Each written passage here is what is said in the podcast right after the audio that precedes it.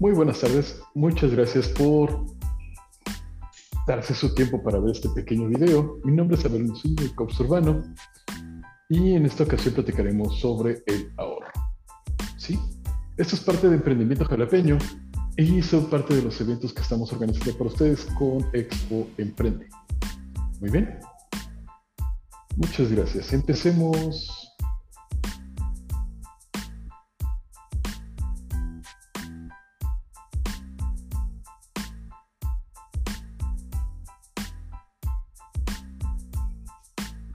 La importancia del ahorro. Les repito, mi nombre es Abel Muciño, el coach urbano, y empecemos con definiciones. ahorita platicaremos sobre la educación y seguridad financiera, el consumo inteligente, el ahorro, el presupuesto personal, gastos innecesarios y el préstamo.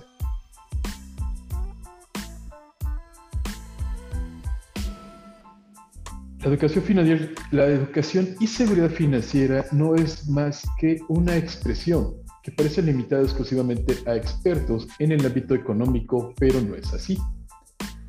Hoy en día todas las personas, para el desenvolvimiento de la vida diaria, estamos obligados a conocer términos y adquirir conocimiento de carácter económico financiero. La educación financiera es una formación que pretende que mediante información comprensible, sencilla, ¿sí? seamos capaces de administrar nuestro dinero, planificar el futuro, tomar decisiones personales de carácter financiero en la vida diaria, elegir y utilizar productos y servicios financieros que mejoren nuestro bienestar, acceder a la información relativa y asuntos económicos y financieros.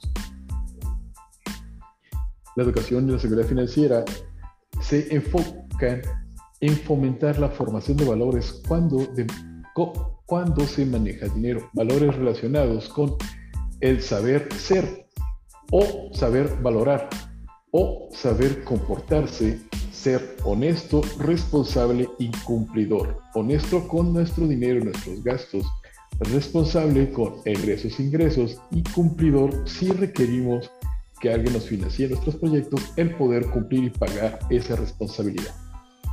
Desarrollar actitudes positivas hacia el dinero, fomentar el espíritu emprendedor, generar ideas para montar negocios, tratar de incrementar el bienestar, aprender de los errores, tener curiosidad por aprender nuevas cosas, etc.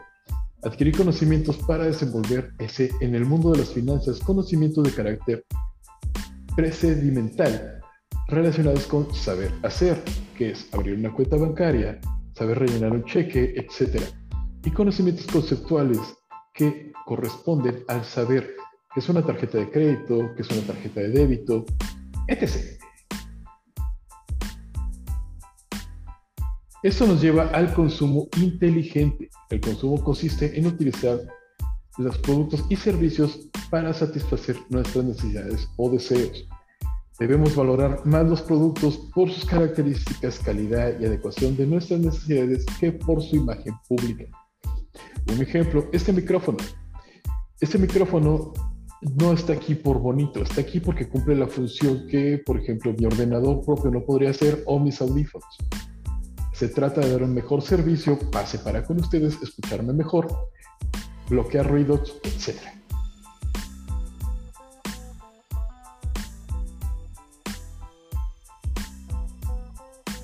El consumo consiste en la utilización de productos y servicios para satisfacer nuestras necesidades o deseos. Cuando adquirimos bienes y servicios de una forma descontrolada, porque erróneamente entendemos que ello implica una mayor satisfacción personal, incluso la felicidad. Esto es, hablando de consumismo, hábitos que el acaparamiento de productos innecesarios, la acumulación, la obtención o el despifarro son propios del consumismo. El consumismo conlleva una serie de efectos negativos a nivel individual sobre la salud y situación financiera, que también a nivel colectivo sobre los recursos naturales y sobre el medio ambiente. Hablemos de consumo inteligente cuando el uso de productos o servicios cubren nuestras necesidades básicas y nos aportan una mayor calidad de vida. Perdón.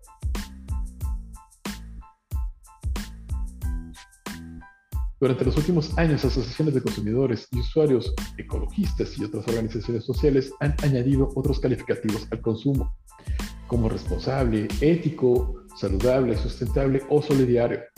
Que esto es responsable, el consumo que tiene en cuenta no solo la satisfacción de las necesidades reales del individuo, sino también la conservación del medio ambiente y la igualdad social.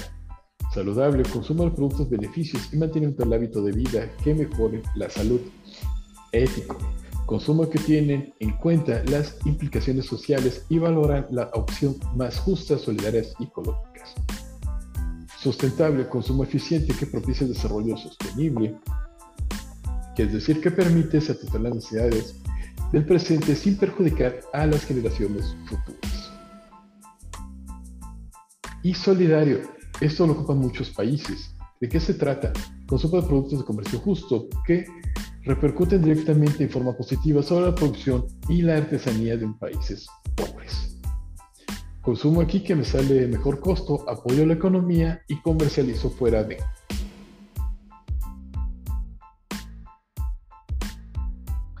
El ahorro. ¿Qué es el ahorro? El ahorro es un periodo de tiempo determinado en la parte de los ingresos de ese periodo que no gastamos o, lo que es lo mismo, ingreso, perdón, ahorro es igual a ingreso menos gasto. Cuantos más ingresos tengamos, mayor será nuestra capacidad de ahorro. Y al contrario, al menos ingresos, menor será la capacidad de ahorro. Es lo mismo que los gastos. Mientras más gano, más puedo gastar, sin perjudicar a nadie. Mientras menos gasto tengo que ser más responsable con los mismos. No se trata de gastar por gastar.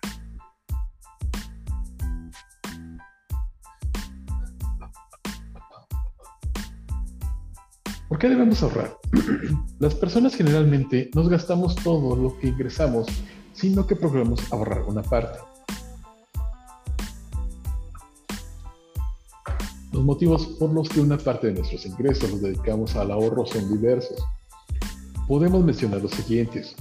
Para hacer frente a algún gasto imprevisto o alguna emergencia, pandemia nos dio una sacudida muy grande en estos casos y muchos de nosotros no teníamos un fondo de ahorro. Entonces eso realmente nos golpeó y nos reeducó. Para poder comprar los bienes o servicios que nos gustan o vamos necesitando, un lab, una consola, un celular, el micrófono, etc para invertir y tratar de generar más riqueza, para ayudar a las personas más, desfavorecidas o a países en vías de desarrollo, lo que te mencionaba en el tema anterior, en la, perdón, en la, en la, en la hoja anterior. Algunos países o grandes comercios así lo manejan. Apoyan la economía de un país pobre, sí, y revenden en países con mayores beneficios, mayores oportunidades de.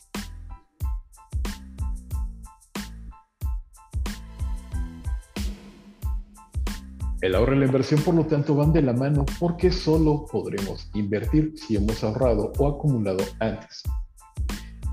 Te pongo un pequeño ejemplo entre ahorro, consumo e inversión. Supongamos que un joven tiene unos ingresos mensuales de 800 pesos y ahorra él inteligentemente 80. Vamos a suponer que este ahorro mensual lo va guardando en su banco. Este dinero no le produce prácticamente nada, pero es un dinero que tiene ahí seguro para cualquier eventualidad. Al cabo de 10 meses tendrá 800 pesos, más lo que ya había hecho gastos mensuales, son 800 limpios que él puede darse gustos o invertir o producir. Te explico. Si ese dinero sigue dejando en su banco, esa cantidad de 800 pesos es una cantidad fija. Sigo con mi ahorro. Si con esta cantidad se compra un ordenador para jugar o comunicarse con sus amigos, estamos hablando de consumo. ¿Sí? No produce, ya no vive, compra un aparatito, eh, un gusto más. Pero si se compra el mismo ordenador para diseñar una aplicación que le pueda generar beneficios y le pueda incrementar su riqueza, nos encontramos ante una inversión. Yo invertí en el micrófono, es una inversión para, en conclusión, para poder invertir en este preciso es ahorrar antes.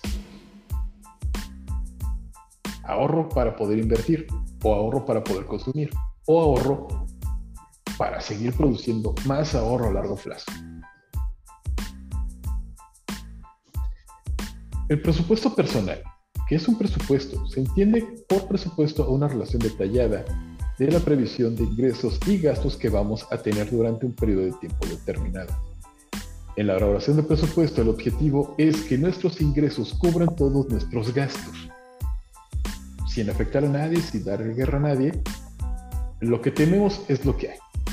No gastemos más, al contrario, gasta en lo necesario y ahorra. ¿Qué es un presupuesto? Se entiende por presupuesto la razón detallada de la previsión de ingresos y gastos que vamos a tener durante un periodo determinado. Los presupuestos, por tanto, hemos de elaborarlos de que se produzcan estos ingresos y gastos. Egresos contra ingresos, egresos contra ingresos, entradas contra salidas, entradas contra salidas. Así que queremos elaborar un presupuesto para un determinado mes, lo confeccionamos un mes anterior mediante una estimación de los ingresos y gastos que se previenen y se producirán en el mes siguiente. El presupuesto nos va a ayudar a conocer las respuestas de las preguntas anteriores. Es por tanto un instrumento imprescindible para llevar el control de nuestras cuentas personales, sea cual sea nuestra situación económica. ¿Para qué sirve el presupuesto? El presupuesto nos sirve para saber en qué gastamos el dinero, priorizar nuestros gastos, reducir o eliminar nuestras posibles deudas, apartar alguna cantidad todos los meses para ahorrar, teniendo en cuenta nuestros objetivos, lo que desees hacer o para qué es el fin de tu ahorro, ¿sí? Acumular un fondo para posibles emergencias imprevistos que tengamos. Pandemia nos enseñó que debemos tener un fondo de ahorro o un fondo para emergencias. Vivir de nuestras posibilidades con la tranquilidad, tranquilidad que esto supone. No le debo a nada, no le debo a nadie, no carezco, me la llevo bien, ni más ni menos. Vivo de acuerdo a mis posibilidades. Poder hacer previsiones de futuro y llevar un seguimiento y control y así poder ajustarnos a nuestros ingresos. Un presupuesto personal es la planeación de tus ingresos y egresos en un periodo de tiempo determinado Elaborarlo cada mes te aportará inteligencia financiera, que esto es decir, que te permitirá tomar decisiones informadas sobre lo que recibes y lo que inviertes día a día. Entradas sobre salidas. Gastos innecesarios. Los gastos innecesarios son todos aquellos de los que puedes prescindir sin afectar a tus necesidades básicas. Sin embargo, son diferentes para cada persona ya que las situaciones de cada quien son exclusivas. Por eso, lo primero que debes hacer es identificar cuáles son los tuyos. Los gastos innecesarios se evitan, pueden hacer un ahorro fácil. Primero identificarlos y luego erradicarlos por completo de tu vida. Muchos estamos acostumbrados a los gastos innecesarios. Algunos son sanos, otros no. Algunos, entre comillas, decimos que nos ayudan a controlar el estrés, la presión, el día a día, pero lo primero que debemos hacer es identificarlos para erradicarlos. Uno de los consejos sobre finanzas personales de los especialistas siempre sugiere realizar un presupuesto mensual. Uno de los objetivos es identificar la forma en que usas tu dinero y saber en qué área de tus gastos mensuales puedes ahorrar. Casi siempre todos los profesionales se van a dirigir hacia tus gastos innecesarios o los famosos gastos hormiga. Lamentablemente, muchos no pueden hacer este tipo de planeación, pues no llevan un registro puntual de los mismos. Este registro lo puedes hacer desde tu ordenador o si gustas llevarte una libreta y poder apuntar en qué estás gastando que realmente no requieres o no necesitas. Uh, a tabaco, a cerveza, a café, a este, mm, eh, la chatarrita que se te atravesó en el camino. No lo sé. Pequeños gastos chiquititos, al final del día puede ser una muy buena suma que te puede ayudar a ahorro. Para lograr alcanzar las metas financieras y ahorrar de forma adecuada, es indispensable tener una buena salud financiera el primer paso para lograrlo es establecer un presupuesto que contemple los ingresos y ingresos mensuales, ubique los gastos fijos y elimine los gastos innecesarios. Diferencias entre gastos fijos y gastos innecesarios. Existen gastos esenciales gastos esenciales para vivir, pero también hay gastos que no son esenciales y por lo tanto pueden ser eliminados. Los gastos esenciales se convierten en gastos fijos, la renta, hipoteca, comida, transporte, servicios como luz, agua, entre otros. Lo que estaba mencionando, los gastos hormiga. Son definidos como gastos hormiga las compras insignificantes y aparentemente inofensivas que hacemos cada mes, cada quincena, cada semana o día a día. Cada uno de estos gastos puede representar un monto muy bajo, sin embargo, se vuelve una gran cantidad que puede sumar al valor del ahorro muy, muy importante. Los gastos hormigas son difíciles de detectar, pues no entran en la característica específica, así como lo hacen los gastos necesarios o innecesarios. Préstamos. Este es un tema muy delicado, es un tema importantísimo y es un tema que muy poca gente entiende. ¿Qué es un préstamo? Un préstamo es una operación financiera por la cual una persona prestamista otorga mediante un contrato, ojalá y siempre se hiciera ese contrato, pero muy pocas veces se hace, entre ambas partes.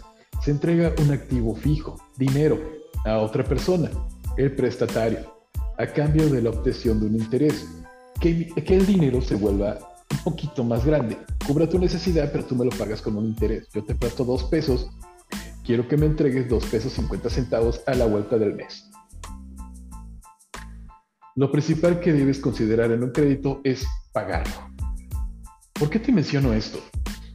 Lamentablemente hay una cifra escandalosa, muy, muy, muy, muy escandalosa, donde la gente acostumbra pedir y se vuelve un estilo de vida han escuchado, eh, eh, por ejemplo, yo lo que hago para subsistir es que abro un, abro un, abro un pozo para tapar otro, abro un pozo para tapar otro, abro un pozo para tapar otro. Pido aquí para pagarle a fulanito, pido allá para pagarle a perenganito, pido acullá para pagarle a sutanito. ¿Sí? Y esto de mucha gente se vuelve un estilo de vida, pero no se, no se dan cuenta que afecta en su historial crediticio pierden ventajas ante la posibilidad de que alguien más te pueda prestar. O llegas a perder relaciones, llegas a perder familiares, etc. El, manejar dinero es algo muy delicado. Y el manejar préstamos, aún más. Esta fue una pequeña encuesta de Bankrate. Dice, Casi la mitad, el 46% de los adultos que prestaron dinero y amigos a familiares informaron haber tenido un resultado negativo. El 37% dijo que perdió el dinero y el 21% experimentó una relación dañada con el prestatario. ¿Sí? La firma explica que un préstamo también puede causar problemas personales y financieros. Nuevamente, casi el 45% de las personas encuestadas por Bankrate hicieron, esto fue lo que dijeron experimentando una consecuencia negativa. El 21% informó haber dañado la relación, el 20% dijo que su puntaje crediticio se vio dañado como resultado directo. Y el 18% informó haber perdido el dinero en el proceso. Lamentablemente hay mucha gente allá afuera, en todos lados, que dice que prestar dinero es regalarlo. Tienen razón. A, a muchos nos ha pasado que prestamos y ya no regresa.